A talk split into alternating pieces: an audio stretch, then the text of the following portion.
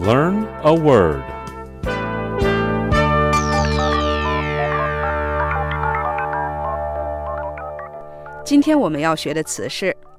Enmesh.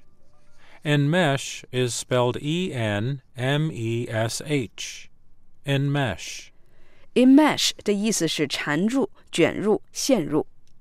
Ten Southeast Asian heads of state will hold their landmark annual meeting next week and four are enmeshed in a maritime sovereignty dispute with their more powerful neighbor, China.